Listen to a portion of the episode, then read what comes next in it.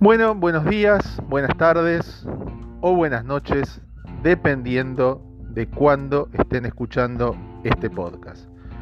Mi nombre es Ariel Mayo, este es un nuevo episodio de El Club de los Inmortales, este podcast que nosotros hacemos dedicado a libros, películas y consumos culturales. Vengo, vengo medio atrasado con algunas cosas que, algunos episodios que había prometido hacer y que de alguna manera por cuestiones de laburo y por cuestiones eh, de, tiempo eh, tuve que de alguna manera suspender durante un tiempo la producción de episodios. Así que bueno me, igual vengo maquinando ideas y maquinando cosas y vengo mirando eh, películas y leyendo libros como para específicamente para el podcast.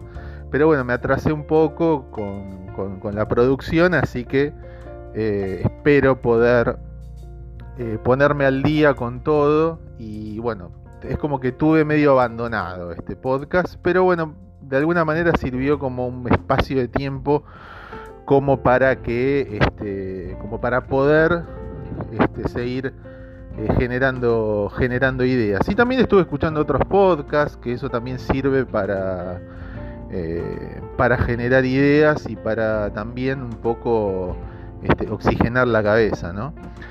Hoy tengo ganas de hablar de una película que en lo inmediato volví a ver hace poco, volví a ver prácticamente por décima vez, podemos decir.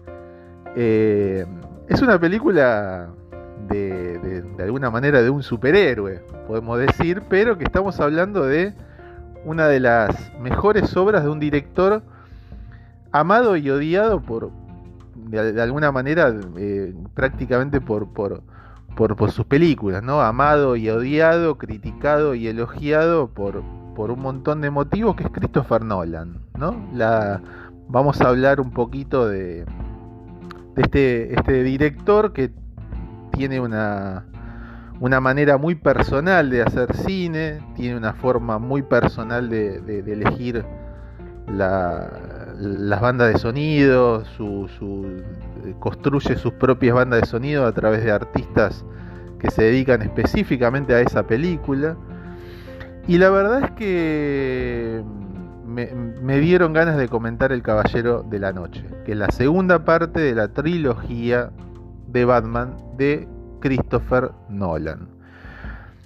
Es una película que tiene un montón de aristas para, analizar y, si bien todo gira alrededor de una historia de un superhéroe, supuestamente, de un superhéroe entre comillas, que es casi un antihéroe, la, idea de un caballero oscuro, la idea de un personaje oscuro, y lo interesante de las metáforas y las cuestiones simbólicas que cada vez que uno mira la película, uno encuentra, En esas, e, e, esas, esas cosas que uno hace falta mirarla muchas veces como para ir encontrando esas pequeñas sutilezas, esos pequeños detalles, esos este, artificios este, de alguna manera de la construcción narrativa de la historia que son verdaderamente fenomenales. Soy tan fanático de, esa película que cuando estuve en Chicago eh, me saqué fotos en locaciones de la película, en, dos locaciones de la película, una en una que es muy emblemática, es cuando Batman eh, se enfrenta al Guasón, cuando Christian Bale y Heath Ledger se enfrentan disfrazados de sus personajes en, creo que en la calle La Salle Street de Chicago y, bueno, verdaderamente es, una película que tiene muchas cosas y que representa muchísimo desde el punto de vista simbólico. Vamos a, hacer algunos comentarios sobre esta película. Primera instancia, el, tema de las actuaciones. Grandes actores, Heath Ledger, por sobre todas las cosas, lamentablemente murió poco después de filmarse la película. La, actuación de Christian Bale creo que mm, de, lo poco que yo sé de superhéroes, me parece que, y, tampoco que soy un gran experto en la figura de Batman, pero puedo decir que es un excelente Batman. Eh, bueno, la actuación de Michael Caine, haciendo de Alfred, la actuación de Morgan Freeman, sobria, eh, la muy buena actuación obviamente de Gary Oldman, la, muy protagónica y muy importante figura de Aaron Eckhart dentro de la película, ¿no? La, la, sobria y la muy correcta participación de Maggie Gyllenhaal en la película. Bueno, hay un montón de cosas de, de Batman el Caballero de la Noche que son detalles muy buenos y que realmente eh, alimentan cierta iconografía cinematográfica que es realmente espectacular. La figura del Joker es eh, de alguna manera siempre, siempre emblemática porque de alguna manera siempre va a haber como una competencia a ver cuál es el mejor Joker de todos y este creo que me parece que va a ganar incluso al, eh, al último este, de Joaquin Phoenix, ¿no? Que, es muy bueno, pero que no creo que le gane al de, al de Heath Ledger. Y este, y este Joker es un Joker que, que realmente tiene toda la. Eh, muestra todas las facetas ¿no? terroríficas de un personaje. Este, de, un, personaje que muestra toda la, todas las aristas que puede tener este, alguien como alguien tan terrible y alguien que, realmente al mismo tiempo muestra cómo es la, dialéctica entre el bien y el mal. Y ahí es donde viene lo que más, una de las cosas que más nos interesa de, este, de, esta película, ¿no? Cómo el personaje del Joker interpela a la sociedad, interpela a Ciudad Gótica, poniendo a, Ciudad Gótica, eh, haciendo que participe ¿no? En, esa dialéctica entre el bien y el mal. No voy a, para aquellos que no la vieron, no, no, no voy a este, no, no, voy a spoilear nada, aunque es una película que, que, muy vista, pero no, no, no quiero dar detalles, ¿no? Pero de alguna manera es como que el Joker hace que intervenga en esa dialéctica al pueblo. No es que no, es que queda toda esa dialéctica con Batman, ¿no? La, idea de que el bien y el mal son dos caras de una misma moneda y que eh, de alguna manera no es, no es tan maniqueo como podría decirse, ¿no? No, no es tan alevoso. La película trabaja muy bien esa, esa dialéctica, trabaja muy bien esa, esa metáfora, esa conceptualización y, trabaja muy bien la idea de, eh, bueno, hay momentos donde el Joker le dice, mira, yo no, no, cuando, cuando se, eh, se encuentra cara a cara con, con, Batman, cuando el Joker le dice, mira, yo no, no quiero matarte, no quiero, me pareces muy divertido, este, eh, vos no sos muy diferente a mí, ambos somos unos, este, unos personajes este, marginales, ¿no? Es decir, este, la, realidad es que eh, está esa dialéctica de uno necesita al otro para poder justificarse, ¿no? La idea de que eh, esa, la, idea del caballero oscuro está justificada simplemente porque existe el eh, porque existe el otro, ¿no? Existe la, alternancia entre esa dialéctica de personajes y la, alternancia entre el bien y el mal. Y la complejidad de decir, bueno, hasta qué punto ponemos a un personaje oscuro, este, como es Batman, como, como alternancia de, de, lo que supuestamente es el bien y lo que es supuestamente la ley. La idea es muy interesante, ¿no? La idea de que tiene que aparecer un personaje que actúa fuera de la ley, como es Batman, o que trabaja por afuera de los límites de la ley, para que la ciudadanía crea en la ley, como una especie de prácticamente como, de apuntalamiento de la ley y el orden. ¿no? la metáfora perfecta de tiene que aparecer un caballero oscuro para que apuntale a una ley que supuestamente está corrompida.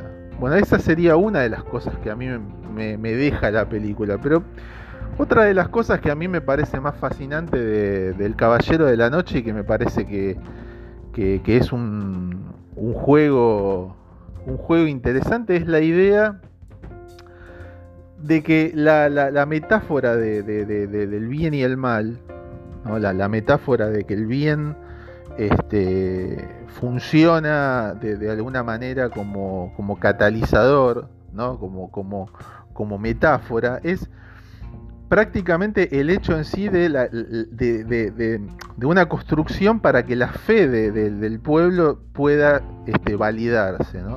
esa cosa de que esa figura que al mismo tiempo apuntala las creencias populares, la creencia popular de que debe haber orden y, que debe haber una ley, bueno, el apuntalamiento que es Batman para, para lo que es, esa ayuda que es Batman supuestamente para la ley y el orden, también lo es para que no quede, para que no pierda la fe eh, ese, e, ese, ese, pueblo. La, la idea de cuando, cuando Batman plantea que yo, me van a perseguir, me van a perseguir porque soy un caballero oscuro, la idea de que me van a me van a buscar simplemente porque el pueblo merece, el pueblo de Ciudad Gótica merece que premien su fe, ¿no? Su fe en la ley, su fe en, en el concepto de ley y de orden que existe en en la sociedad. El pueblo merece que premien su fe. Y eso es una de las tantas cosas que, que, vale la pena este, analizar de la película, que, es una de las tantas eh, cosas que uno puede desarrollar, ¿no? ¿Cómo, ¿Cómo, logra Christopher Nolan a través de una historia que en definitiva es una historia de superhéroes, cómo logra bajar esa línea?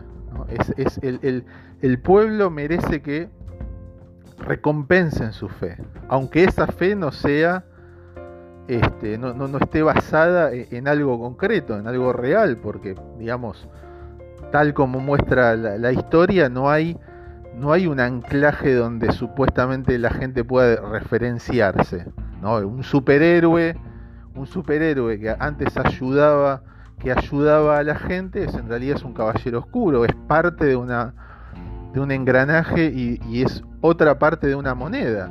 Entonces ahí está la dialéctica, ahí está la idea interesante que tiene esta película que verdaderamente si ya la vieron y les gustó, vuelvan a verla las veces que sea necesaria porque me parece que le van a encontrar un montón de cosas. Es, es de esas películas que tienen un contenido, no solamente desde el punto de vista visual, desde el punto de vista actoral, este, más allá de las críticas que reciba Christopher Nolan como narrador, me parece que es un peliculón fenomenal como para siempre encontrarle cosas, encontrarle ideas, metamensajes, símbolos, incluso analizar, ¿no? Eh, ver, ver cómo se analiza eso, eh, no, no desde el punto de vista narrativo, sino desde el punto simbólico.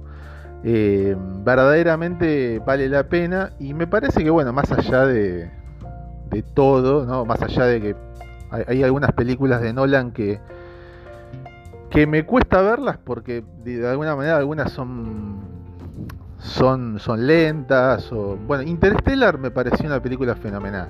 Me pareció una excelente película Interestelar. El origen es muy buena película. Eh, me parece que Memento es una película que tengo ganas de volver a ver, la vi una sola vez. Eh, bueno, Tenet intenté verla de manera completa, pero es, una película muy difícil. ¿no? Tenet es la última, la última que hizo. Este, Dunkirk es, muy buena desde el punto de vista cinematográfico. Pero bueno, es, es un director que tiene un montón de cosas como para analizar eh, y para criticar, ¿por qué no? Porque, bueno, obviamente este, eh, es, uno de esos directores muy personales que tiene Hollywood, uno de los prácticamente pocos directores que verdaderamente son personales, que trabajan mucho con su propia impronta y que verdaderamente, bueno, vale la pena acercarse este, y el, el gancho que, tiene Christopher Nolan conmigo siempre ha sido esta película, El Caballero de la Noche, que verdaderamente este, recomiendo para los que no la vieron y sugiero que se vuelva a ver como para encontrar este, todas estas cosas que, que, hemos humildemente mencionado en este, en este breve podcast. Así que bueno, nos estamos viendo. Espero que, bueno, que podamos hacer podcast más seguido.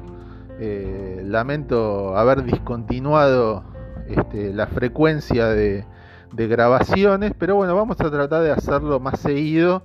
Este, si tienen ganas de hacerme comentarios o, hacer este, alguna referencia que nos quieran hacer o alguna sugerencia, lo pueden hacer al Twitter que utilizo específicamente para este podcast, que es arroba Ariel Podcast, o si no también el Facebook, que es el Club de los Inmortales, y si no también lo pueden hacer a mi correo electrónico, que es arielmayo.live.com.ar, que si tienen ganas de hacer algún, algún comentario también lo pueden hacer, o al Twitter que más utilizo, donde hablo de cosas en general, que es arroba guion bajo arielmayo. Así que bueno, nos estamos viendo. Espero que les haya gustado y, vamos a tratar de hacer podcast más seguido. Les debo, les debo que pronto lo voy a hacer. Me atrasé un poquito con, la lectura final de, del libro, que es eh, una especie de segunda parte de tema El Irlandés. Ya hablé de la película. En algún momento voy a hablar del libro en el que está basado la película El Irlandés de Martin Scorsese, una película que me gustó muchísimo y que me parece que dejó mucha tela para cortar. Así que bueno, nos estamos viendo y muchas gracias.